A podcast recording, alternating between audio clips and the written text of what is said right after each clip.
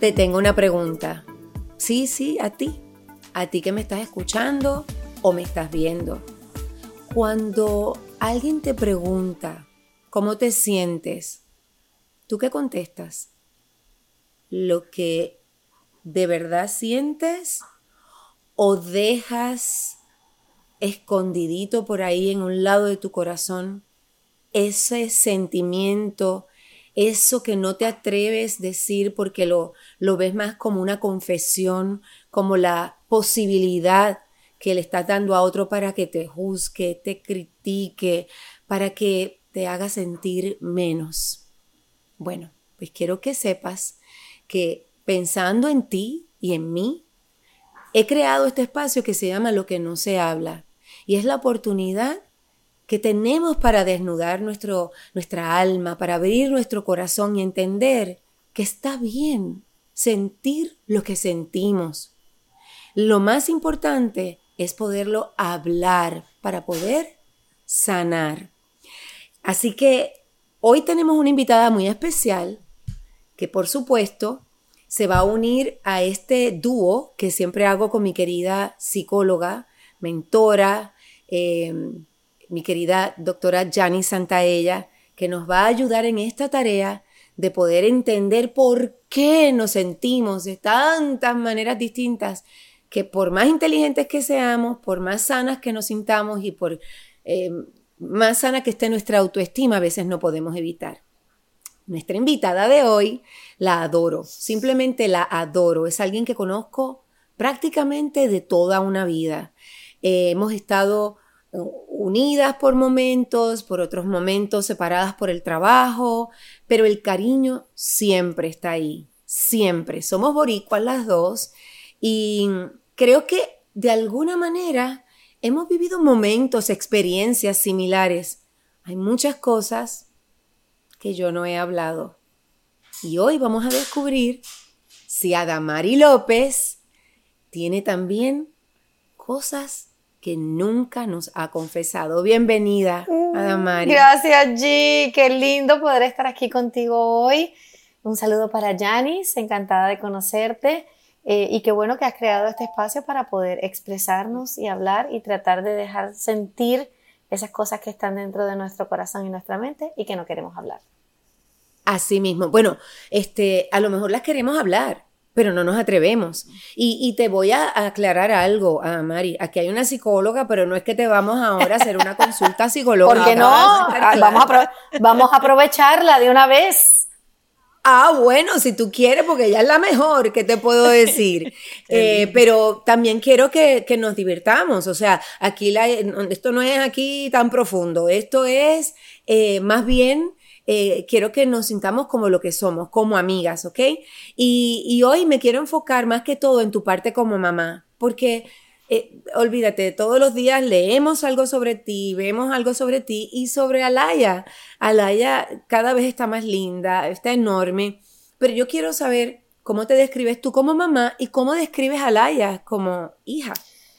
Bueno, describirme como mamá. Eh, Alaya es obviamente la luz de mis ojos y todo lo que yo hago creo que desde que ella nació eh, va en función a ella, em, o por lo menos así he sentido. Creo que soy una mamá protectora, soy una mamá cariñosa, em, soy una mamá firme, pero, pero a la misma vez la dejo, la dejo realizarse como, como niña. Em, y, y a Laia como, como hija la veo carismática, la veo amorosa, dulce, em, eh, sabe seguir instrucciones. Eh, creo que es una nena buena. Eh, es obediente. Es obediente, es obediente. Bastante. Yo creo que para una niña de su edad, me parece que, que es una niña bastante obediente y si tú le explicas las cosas, ella las entiende perfectamente. Puede a lo mejor cuestionarte por cosas que no le guste o que no quiera hacer, pero por lo general es una niña que sabe seguir instrucciones. Si la comparas con la Damari chiquitina y ahora Laia, ¿en qué se parecen la niña a Damari y la niña Alaya? Mira, yo, yo creo que yo era a lo mejor em, más, más, más, despierta, más vivaracha. Alaya no es traviesa, fíjate, em, pero se disfruta todo. Yo quizás hacía más travesuras, retaba quizás un poco más a, a lo mejor a mis papás em, y, y, era como más picoreta. Alaya creo que ahora está entrando en una etapa en donde le gusta, últimamente le gusta ponerse lipstick, le gusta pintarse, le gusta pintarse las uñas, pero no es de esas niñas que tú le dices baila y ella se pone a bailar. Eso le cuesta un poquito más de trabajo. Ella es más de deportes, eh, es súper amiguera de jugar, puede ser tan femenina como, como cualquier niña, pero también puede ser tan ruda como un niño.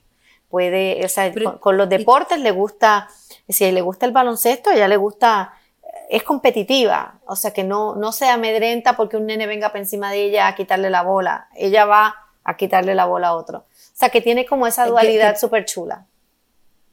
Por cierto, eh, el papá de Alaya, Tony, comentó públicamente que era competitiva como su mamá. Eh, alguna gente pensó que eso era una ofensa. Yo no sé cómo lo tomaste tú, pero yo lo tomé como un tremendo elogio, porque yo soy competitiva y soy competitiva con mis hijos. No es que yo quiera, no, porque yo quiero que ustedes pierdan. No, pero a mí me encanta ese reto y me fascina cuando mis hijos se rompen la cabeza tratando de ganarme en un juego. ¿Tú eres así? También, y a ella no le gusta que la dejen ganar tampoco. Ella le gusta ver que uno se esté esforzando para, para jugar. No es que, o sea, si tú vas a jugar con ella, vas a jugar con ella en serio. No es a pretend, eh, no vas a pretender que vas a jugar para que ella se sienta cómoda. Nosotros hacemos también eh, taekwondo. No sabes cómo ella me entra de arroz y de masa eh, cuando hacemos. cuéntame. Porque ella hay que practicar y nos ponen como a pelear. Ajá. Y entonces yo me tengo que defender de ella, pero ella entra como si fuera a atacarme de verdad, como si ella realmente estuviera en una pelea y yo realmente me tengo que defender. Ahí obviamente yo no entro en esa misma competencia porque obviamente yo soy más grande y soy mucho más fuerte que ella. Pero en el soccer, si le puedo quitar la bola, porque eso la hace practicar para que ella en el juego pueda hacerlo cuando va con las otras niñas, que no van con el miramiento de una mamá que la quiere dejar ganar. Ellas van también a competir y a ganar. cuando vamos a practicar, practicamos para eso para que ella en el juego se divierte. y nos divertimos un montón y nos peleamos también porque a veces ella quiere ganar, pero yo se la hago difícil, pero no, no, nunca en el marco de, de pelearnos y de no hablarnos, sino de simplemente enseñarle que, hay, hay cosas por las que uno tiene que luchar y trabajar, incluyendo en el juego. Eso es bueno, Janice, crear esa, digamos, competencia con los hijos. Explícame, porque yo soy igualita que Adamari. ¿Será que lo estamos haciendo bien? Sí, hay dos partes y una es que sí, eh, Adamari tiene razón de ayudarlos a crear una vida. Ahora, sobre esa competencia también es bueno permitirles a ellos en algunas veces ganar y otras no. ¿Qué es la competencia? Primero es la competencia que yo transmito, porque para las hijas van a buscar amigas como mamá. Y todo el mundo mm. a través de mamá mira el mundo cuando mi mamá es una mujer, por ejemplo, exitosa, yo voy a ver el mundo desde ese punto de vista de ser admirada, etcétera. Cuando mamá sufre, por ejemplo, cuando mamá está pasando alguna situación, entonces así mismo lo vive principalmente las hijas, cuando es una hembra, porque la autoestima de la hija va a copiar de su ídolo que es mamá. Entonces, a mamá le toca en ese momento ese, ese, vamos a decir, ese equilibrio entre el amor y la disciplina cuando soy competitiva contigo, también te muestro, cuando seas grande, tú también lo vas a hacer diferente. Y de alguna manera empezar a ver, porque a algunos hijos entonces no les va a gustar competir.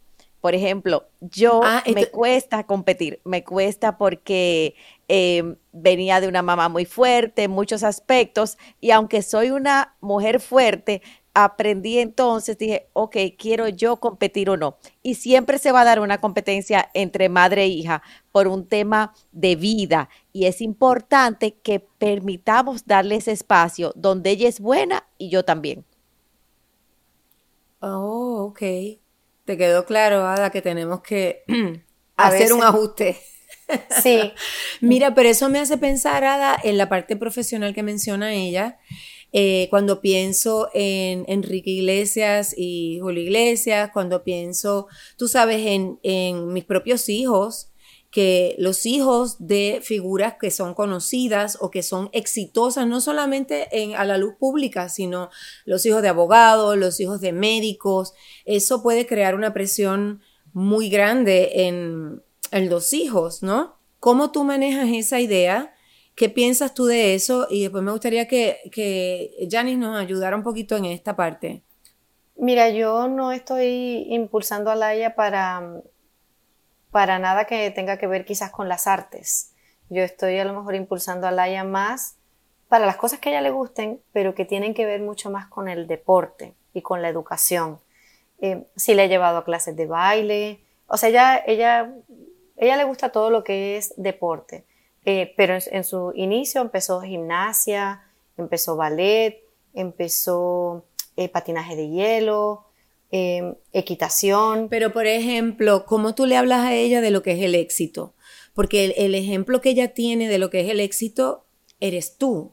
Y tú, Ada, te recuerdo, por si se te olvida, eres una mujer extremadamente exitosa.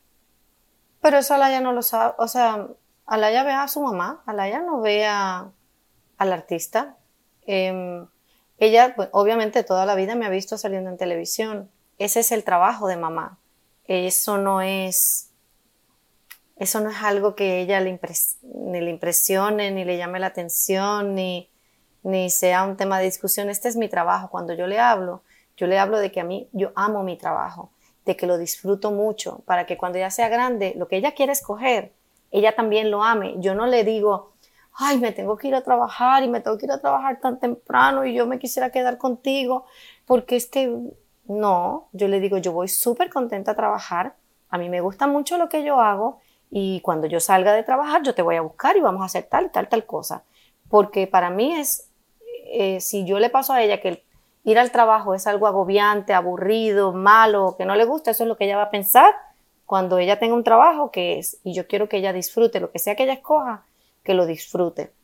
Así que ella no sabe distinguir si mamá es abogada, eh, doctora, pues sabe, sabe distinguirlo, pero quiero decir, ella no le da esa importancia de que eso es, ella es exitosa porque está en la televisión. No sé si me explico. ¿Cómo? Sí, no, te explicas muy bien. ¿Cómo, cómo tú le explicas a ella, eh, y valga la redundancia, em, el que tú salgas en, en, las revistas, el que, ¿cómo, ¿cómo tú le explicas a ella todo eso? Es parte de tu trabajo. Es parte de mi trabajo. Mamá está trabajando, mamá tiene que hacer unas fotos, ese es el trabajo de mamá. Me acompaña, mamá tiene que bailar y entonces le enseño a lo mejor cosas que he hecho antes, que antes hacía novela, le expliqué que antes tuve cáncer. O sea, le he explicado todo dentro de su capacidad y el momento en que me haya tocado, le he ido explicando las cosas que han ido pasando. Y ella ha entendido perfectamente. Si yo te preguntara, quitando el momento del nacimiento de Alaya, que tú me dijeras tres momentos los más felices que has vivido con ella. ¿Cuáles me podrías mencionar? Mm, no puedo decir el nacimiento porque ese fue como obviamente el, momento más espectacular. Ese, lo dije que lo em, ponemos, ya, sí, ya ese sabe. Bueno, eh, eh, pienso que, que,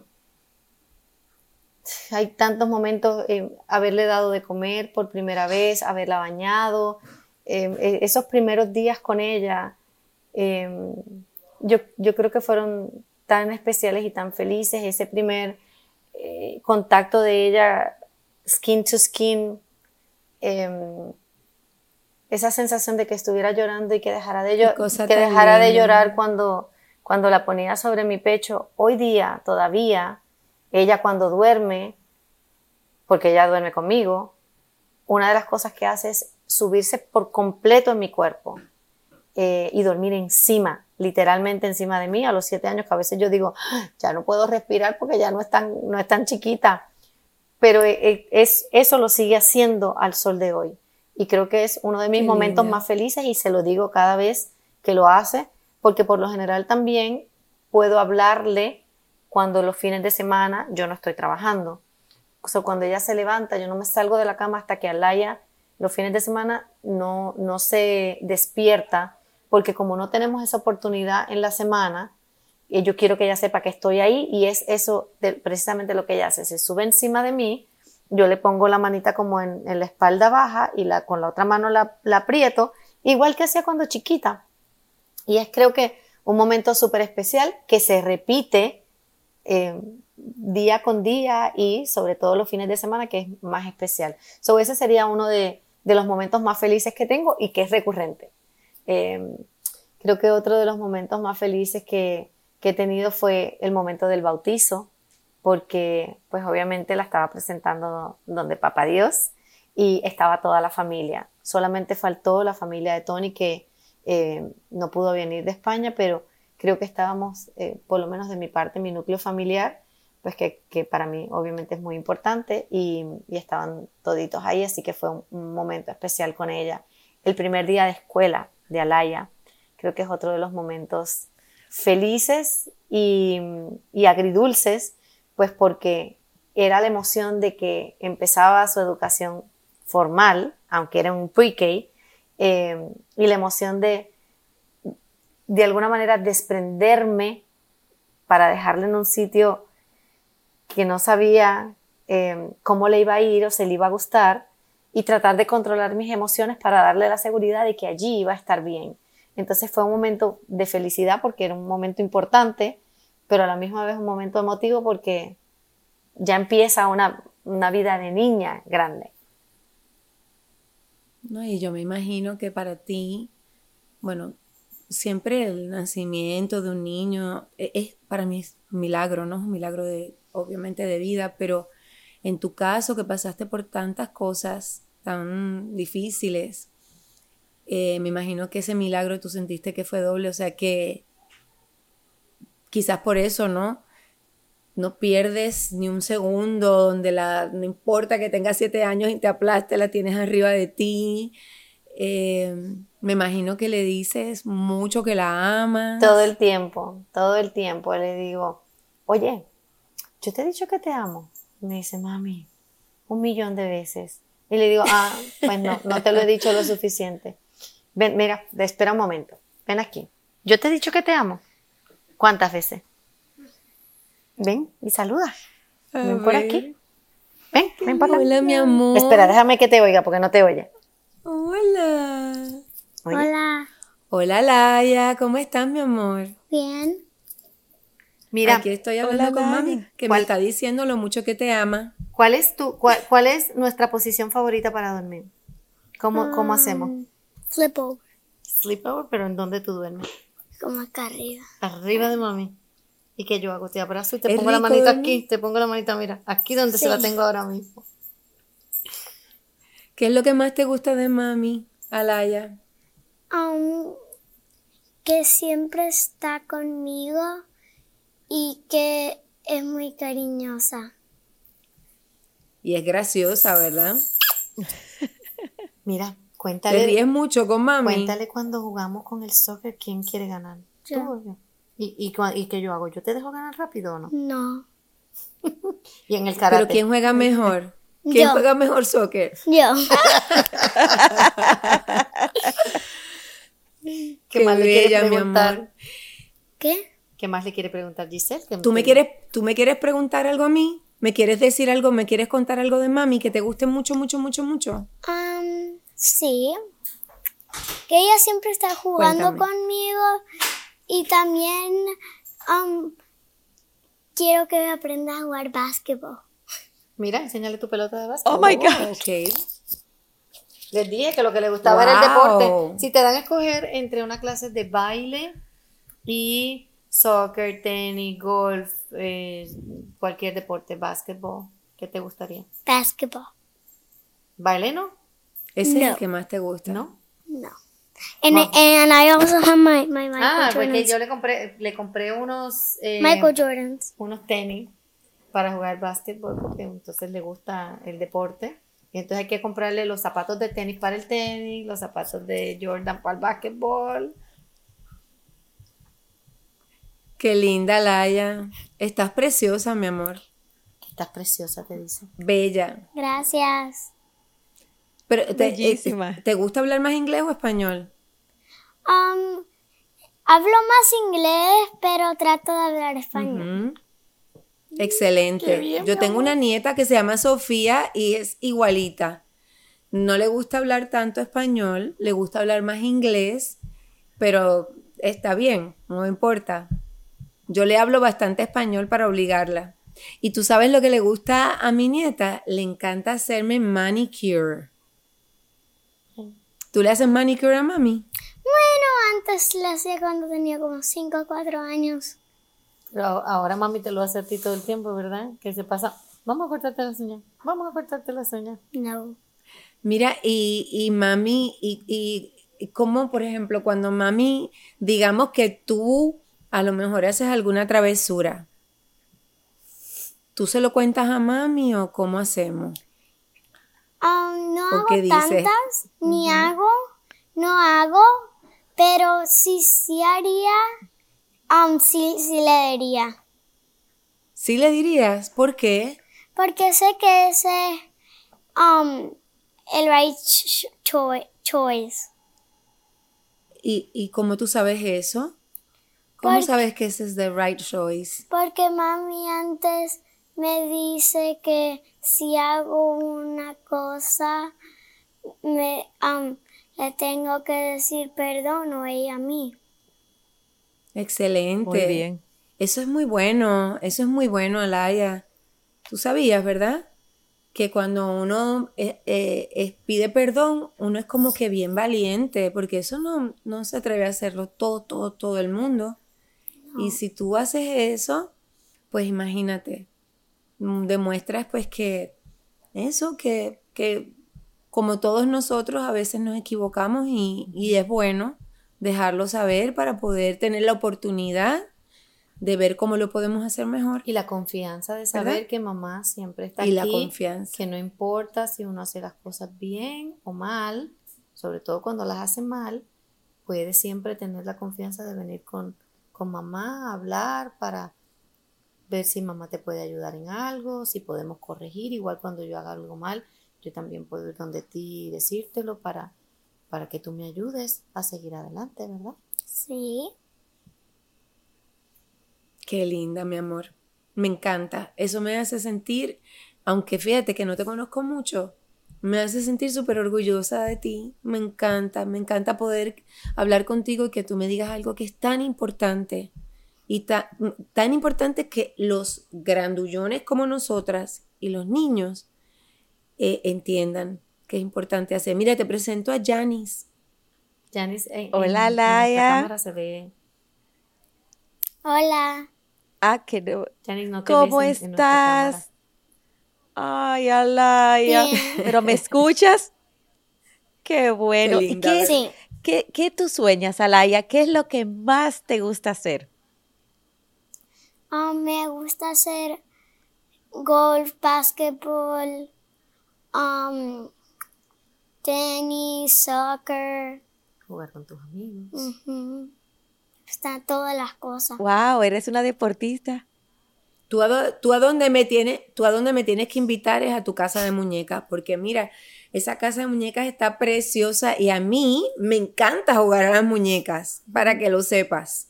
Yo juego a las muñecas con mi nieta Sofía. Así que un día me invitas, ¿ok? Alaya, ¿qué tú piensas del trabajo de mamá? ¿Qué tú sabes del trabajo de mamá? Yo he estado a veces, sí. Me gusta. Sí. ¿Y te piensas que es un, ¿Te gusta el un trabajo de mamá? trabajo extravagante? ¿Es un trabajo normal? ¿Qué Un, piensas? un trabajo normal. Mm, Muy bien. Es que ella me, me preguntó G ahorita que, qué pensabas tú del trabajo y yo le dije, pues no sé, yo creo que ella lo ve como algo normal. ¿Verdad? Sí. Perfecto. Gracias, mi amorcito. A jugar. Digo, si te quieres quedar aquí hablando Alaya. conmigo, Dile bye bye. Bye. Gracias. bye, mi amor, Dios te bendiga. Tan bella. Ok. Esa es mi muñeca. Para que sepas, yo no le pregunté nada de eso porque yo lo dejo, tú le preguntas lo que tú quieras, pero yo, tú sabes, con ahí bueno, no, no quiero preguntar traté de, a ella, pero me encanta que lo hagas tú. Traté de, de hacer las mismas preguntas que me, que me hiciste para ver también Te lo si, si, coincide como lo que yo pienso como mamá con lo que, con lo que ella ve. Porque tampoco o sea, te, te, digo, te digo yo lo que yo pienso, pero a la hora de la verdad, pues nos, habría, habría que escucharla a ella y preguntarle a ella para saber. Me quedó clarísimo que de verdad estás haciendo un gran trabajo y tengo que confesar que hasta me emocioné y todo, porque te digo, o sea, no es fácil. Eh, o sea, tú, tú lo sabes, Ada, yo tengo, pues para mí son niños, ya son adultos, pero o sea, yo he pasado, eh, eh, me divorcié del papá de, Andrea y también me divorcié del papá de, de Gabriela y Harold Emanuel y uno quiere, uno quisiera que fuera para toda la vida, por lo menos yo, sea, tenía en mi mente eh, casarme y, y, como que esta idea de la mamá, el papá, los niños, después los nietos, este, esta familia eterna. Y la vida a veces pues eh, obra, tú sabes, de una manera distinta. Y, a veces a uno le cuesta un poquito entenderlo, pero lograr eh, criar unos niños sanos emocionalmente es una tremenda tarea porque no es solamente uno, o sea, depende no solamente de ti, es lo que quiero decir. Lo sé. Y, y yo veo a... Papá somos dos, aquí hay dos papás. Eh, y, pero, pero, ok, Ada, pero ¿cómo tú has manejado la parte... O sea, yo, yo tengo muchas preguntas obvias y, me contestas la que quieras, please. Eh, yo quiero irme al momento donde hay una decisión de una separación o un divorcio que desgraciadamente ni tú ni yo somos ni Janis las primeras ni las últimas que pasamos desgraciadamente por eso. Pero ¿cómo tú le explicaste o, cómo fue ese proceso de pensar cómo tú ibas a explicarle algo así a tu hija que además, por lo menos para mí, la forma en que yo lo veo, extremadamente unida a los dos. Sí, ella es loca con su papá también y, tiene muchos momentos hermosos con papá. Yo pensaba eh, eh, lo mismo que describías, que eh, uno tenía una familia y que estaba construyendo una familia para toda la vida, con una estabilidad, pues con problemas como todos podemos pasar, pero con ese deseo de visualizarnos juntos para educarla, criarla y, y divertirnos juntos como familia con ella ese cuento que tenía quizás en mi cabeza resultó ser diferente al que yo pensaba y, me preocupaba mucho porque yo vine de padres que estuvieron juntos y que yo pienso o lo que yo recuerdo de mis papás mayormente fue bueno. Yo tenía un ejemplo bien bonito de mis papás juntos, criándonos a, mis hermanos y a mí. Y, me daba mucho temor el tomar una decisión diferente y que eso le afectara emocionalmente a Laia. Era parte de mi preocupación más grande. Y,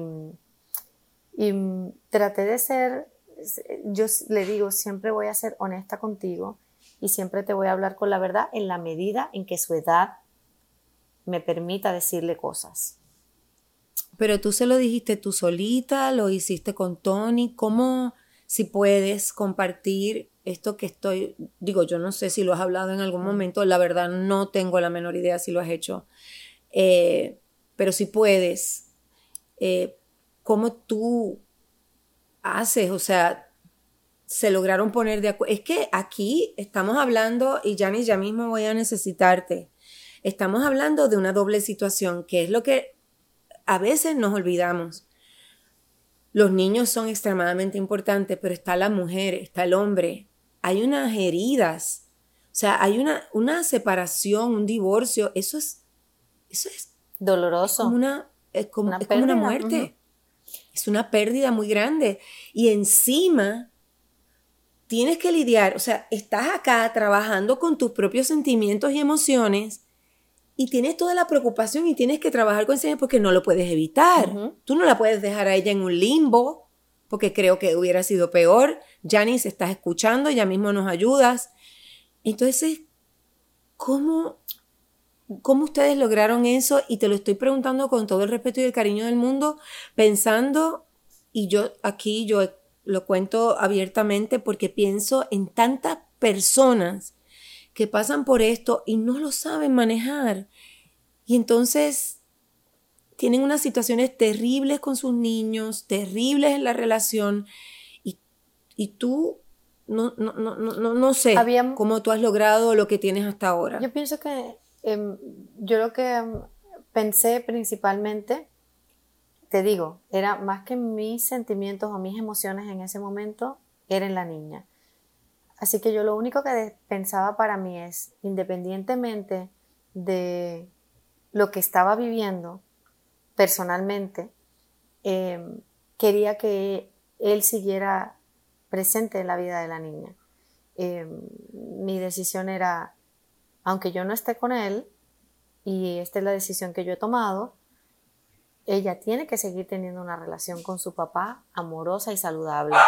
Así que él tiene, en la medida, con el respeto que sea, venir a la casa y venir por ella, hacer actividades que hacíamos en conjunto para que ella vaya entendiendo el proceso, pero no resienta la actitud de ninguno de los dos.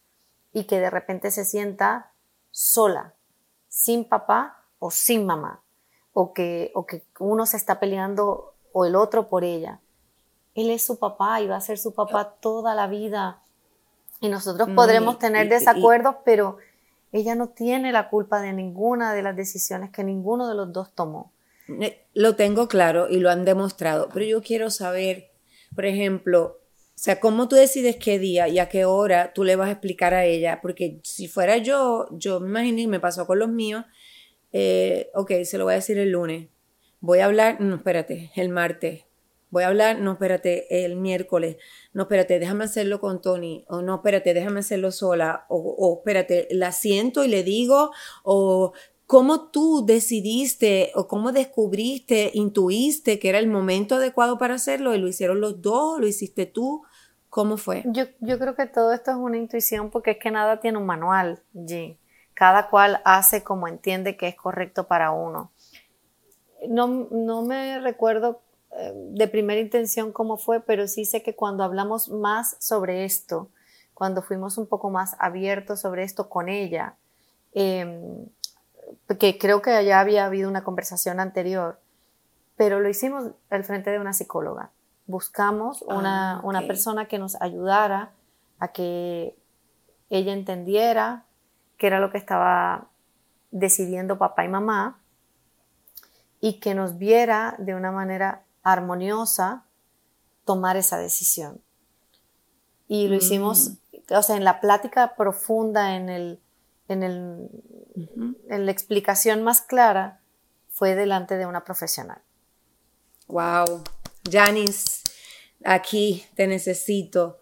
Eh, bueno, quiero que me digas eh, qué opinas de que hicieron, tomaron la decisión de hacerlo frente a un profesional, que me imagino que fue una decisión increíble, pero también quiero saber lo que le pregunté a Ada, o sea, wow, tú estás viviendo el luto, tú estás viviendo ese proceso, pero también tienes a un hijo, varios hijos.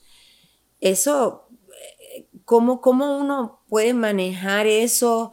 Eh, un poco, mira cómo lo hizo Ada.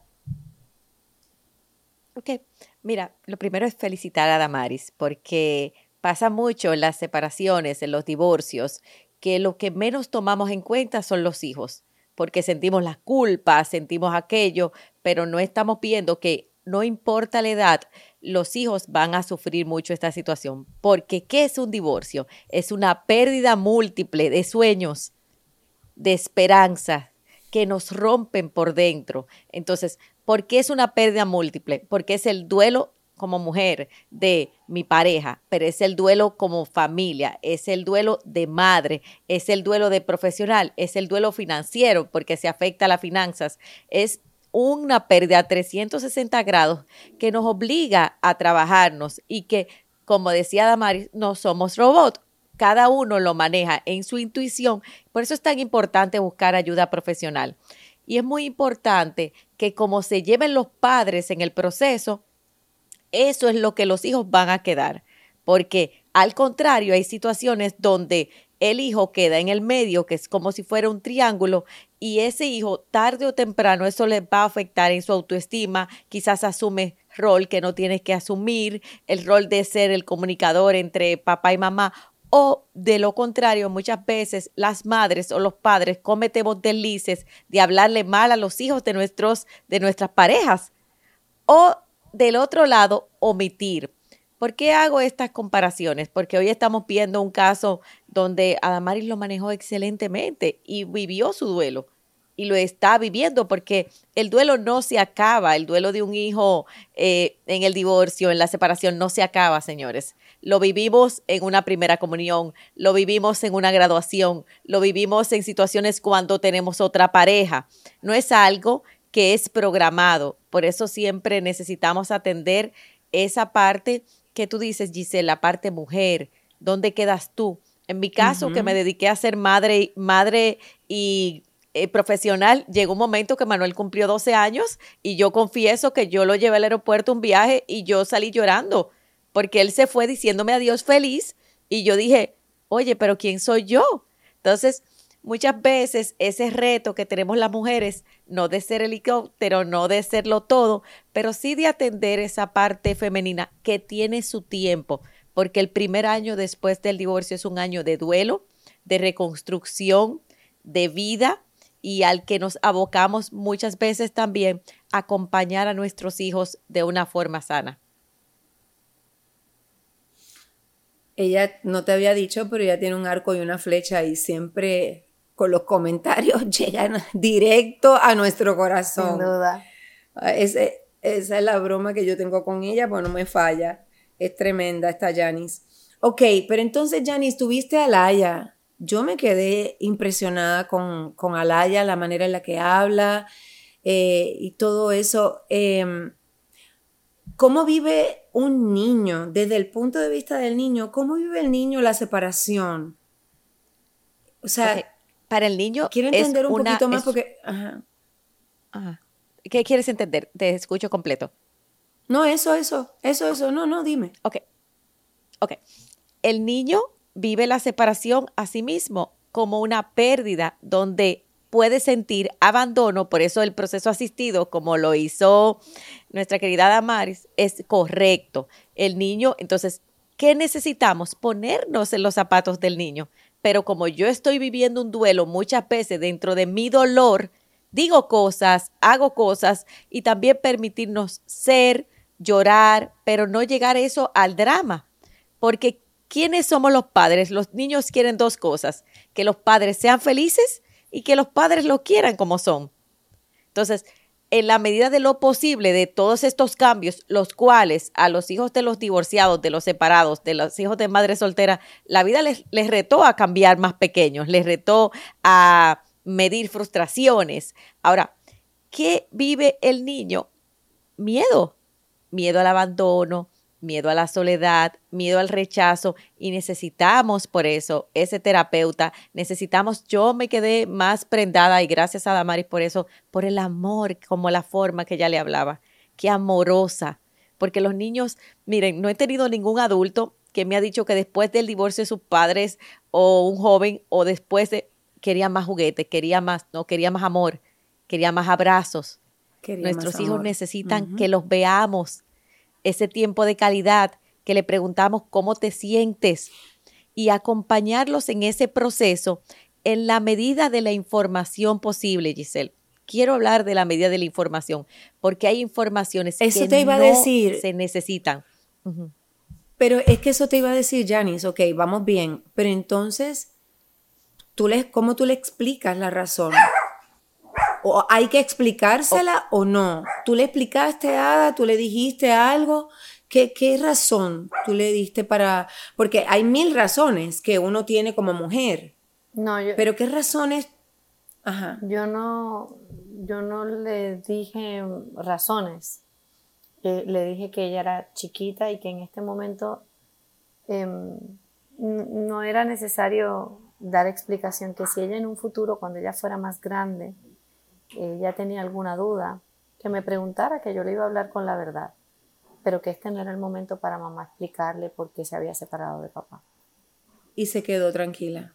¿Me entendió? Le dije, siempre que quiera, me puedes preguntar y yo te voy a contestar con la verdad, pero pienso que este no es el momento para hablarte de eso.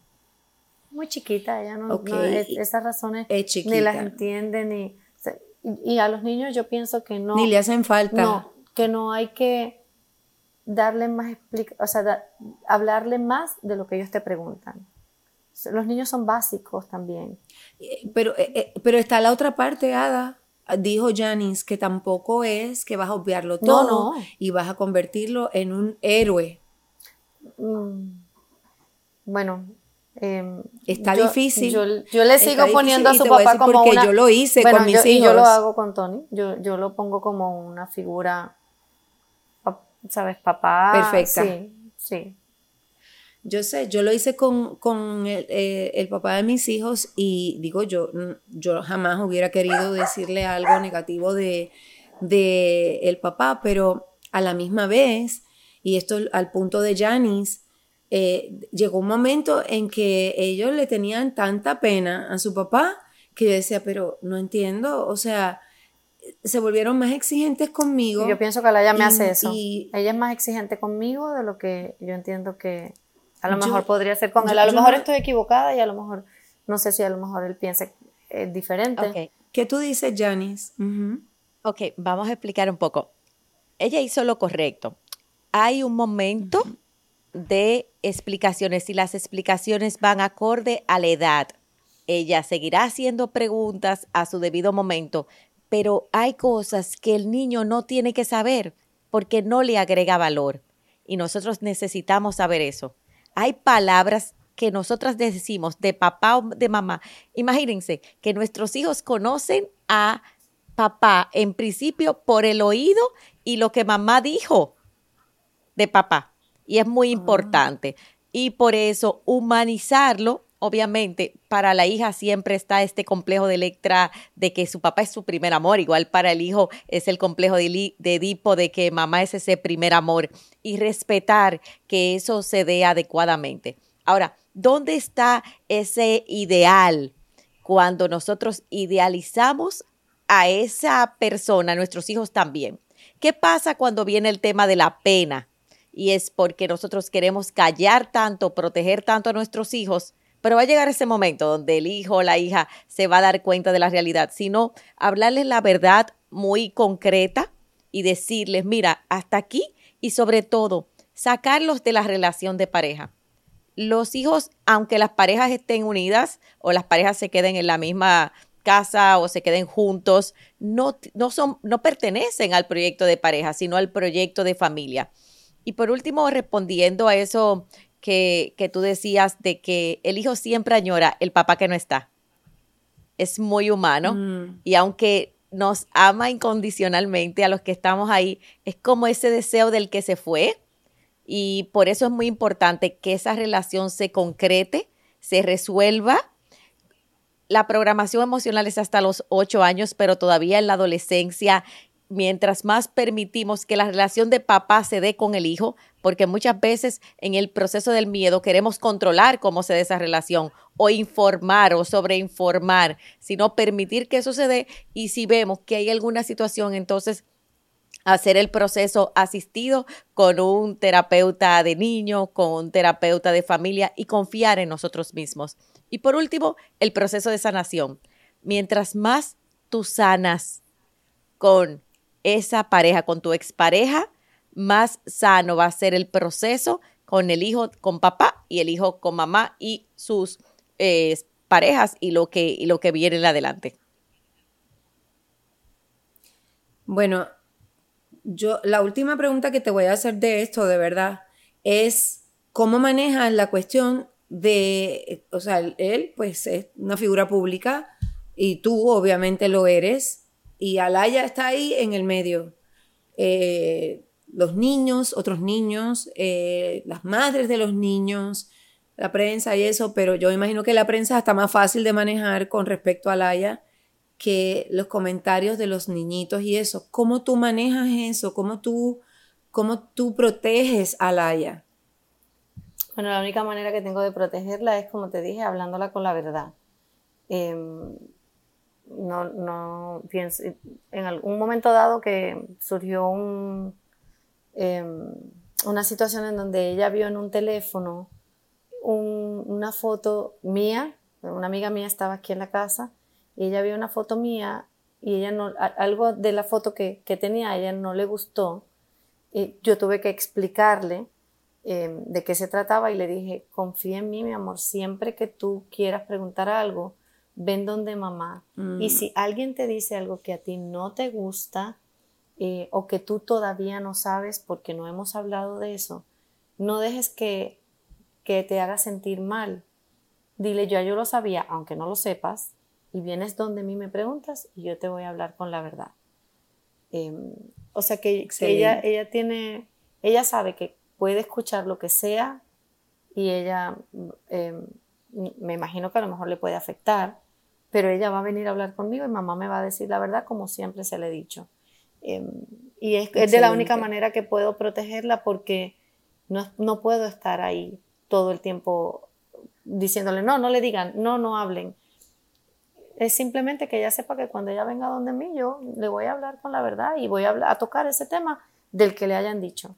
Pero tengo un buen círculo de, de amistades, Alaya. Hemos, nosotros hemos eh, nuestro círculo de amistades mayormente donde, donde compartimos es básicamente el mismo desde, desde que ella era muy chiquita y sus amigos la han visto crecer y sus mamás tienen una buena relación conmigo. No son de llevar y traer, no son de necesariamente hablar cosas, cosas enfrente de los niños que puedan echar para adelante y puedan sentir hacer mal ni yo a Laia con otros niños ni las otras mamás con, con nosotros. Así que pienso que tengo un buen grupito y aquí todo el mundo sabe y respeta mis decisiones, todo el que está a mi alrededor, en mi entorno, y, saben que aquí se, lo que se habla es bien de su papá y aquí se reza por su papá y, y ese es su papá y él tiene las puertas abiertas siempre que él quiera venir a buscar a la niña y la niña lo sabe, entonces no creo que tenga por ese lado un mal sentir y lo que sea que ella quiera, me lo va a venir a preguntar, estoy segura que sí. Excelente. Y entonces, para terminar, quiero terminar con algo que dijo Janice, que entonces nos ocupamos de nosotras como mamás, te has ocupado perfecto de todo, mira cómo manejas, este, a lo mejor algún comentario que pueda venir, cómo la proteges, cómo nos dimos cuenta porque escuchamos a Laia hablar de la comunicación que ustedes tienen y lo querida que ella se siente y apoyada que se siente. Y la mujer, porque Janice dijo que uno de los peligros es justamente que nos olvidamos de nosotras. ¿Cómo está esa mujer? ¿Estás lista? Eh, ¿Tú crees y quieres eh, tener a alguien más en tu vida teniendo a, a Laia? Porque a veces se nos hace difícil cuando tenemos hijos que decimos, ay, no, no quiero pasar por eso. Hmm. Em, te contesto de atrás para adelante porque fue lo último que me preguntaste. Si quisiera tener, si quisiera tener a alguien o no, no lo sé todavía. Creo que estoy todavía en ese, en ese año en el que todavía quiero seguir cuestionándome cosas, seguir creciendo, seguir aprendiendo, no necesariamente entrar en una relación como para... Todavía creo que hay cosas que, que hay que sanar, que hay que, sabes, como que tengo que descubrir en mí todavía antes de querer tener una relación o comenzar. Si estoy lista o no, no lo sé. Yo pensaría que todavía me falta, yo. Eh, pero a lo mejor mañana llega un hombre y, me mueve algo por dentro y, me hace pensar diferente, no lo sé. pero, pero también me he ocupado de esa parte de, de crecer, de entender, de, reflexionar, em, de madurar y, tengo ayuda psicológica. Em, antes yo quizás, y, me encanta cómo, cómo, cómo se llama em, este podcast. Janice. No, este ah, podcast. Lo que no se habla. Lo que no se habla, porque yo era de las que pensaba que mientras no se hablara, a lo mejor no había pasado. Mientras yo no me lo quisiera reconocer, eh, era algo que estaba ahí y lo dejaba en the back of my mind, pero, pero no lo afrontaba. Pero tampoco crecía ni aprendía, porque es que no me lo quería, no lo sanaba porque no me lo quería hablar.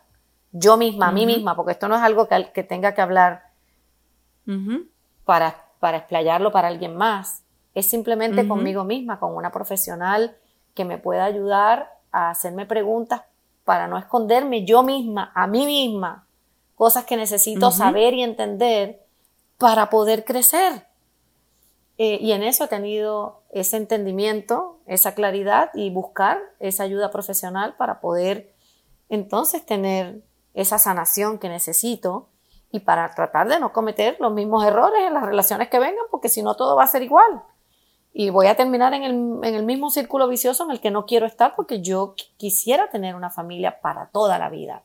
Eh, con un compañero de vida que tenga las mismas aspiraciones, que podamos reír juntos, que tengamos cosas en común, que podamos tener desacuerdos, pero que con el diálogo, eh, y, con, y con una sensibilidad podamos entendernos y seguir hacia adelante.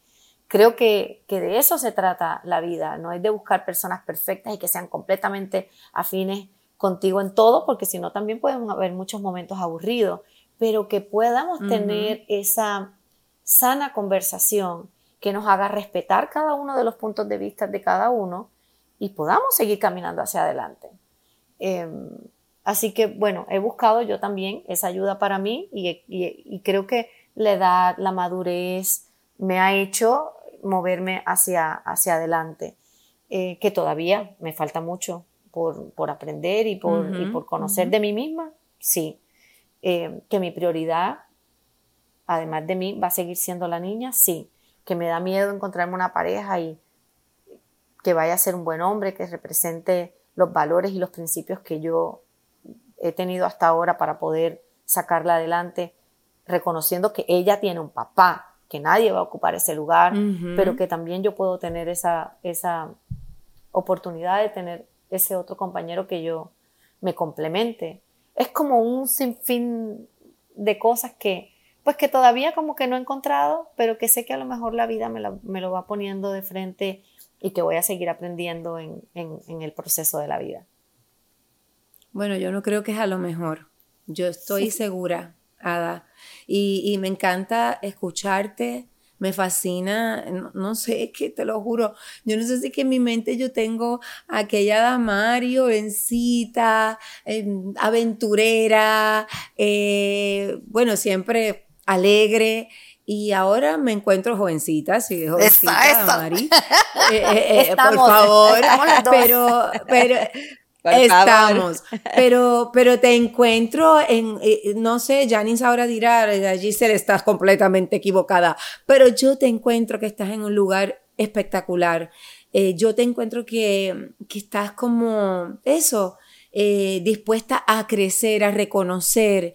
Y yo te digo, mira, yo tengo 58 años y yo tengo que decirte que yo a cada rato digo, por fin Giselle Blondet, aprendiste tal cosa o te diste cuenta de esto otro o uno no está exento, no quiere decir que uno no vaya a meter la pata para decirlo de una manera criolla otra vez, pero, pero yo ahora tengo muchas más ganas de vivir y, yo también. siento que, que tengo una, un deseo de entender mejor las cosas, de no sé, no sé, Ada, si es que es como una... Y de, y de, no crearnos problemas ni, ni buscarle las cinco patas al gato.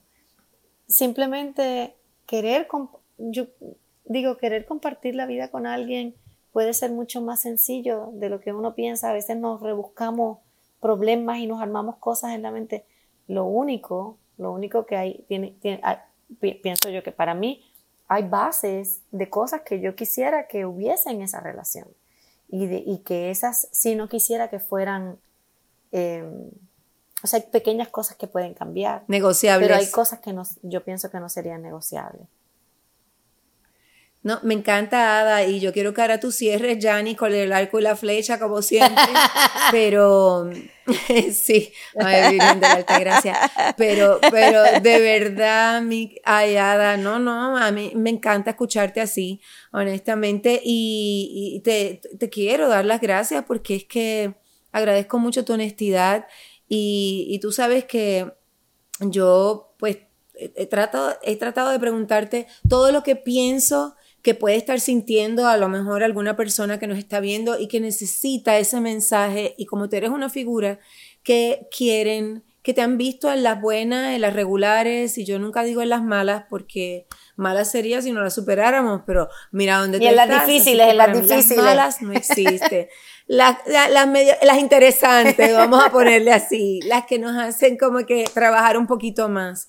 Eh, pero de verdad que eh, no sabes lo agradecida que estoy y lo contenta que estoy de poder tener esta conversación. Y de hecho, antes, Jani, de darte la palabra, quiero que las personas que estén escuchando este podcast, eh, por favor, lo compartan con sus amigas, que los compartan con su familia, con cualquier persona que ustedes crean que pueda, eh, este, esta, esta conversación les pueda de alguna manera eh, tranquilizar, ayudar, hacer sentir que lo está haciendo bien o a lo mejor toma alguna idea eh, de aquí y también que compartan sus historias.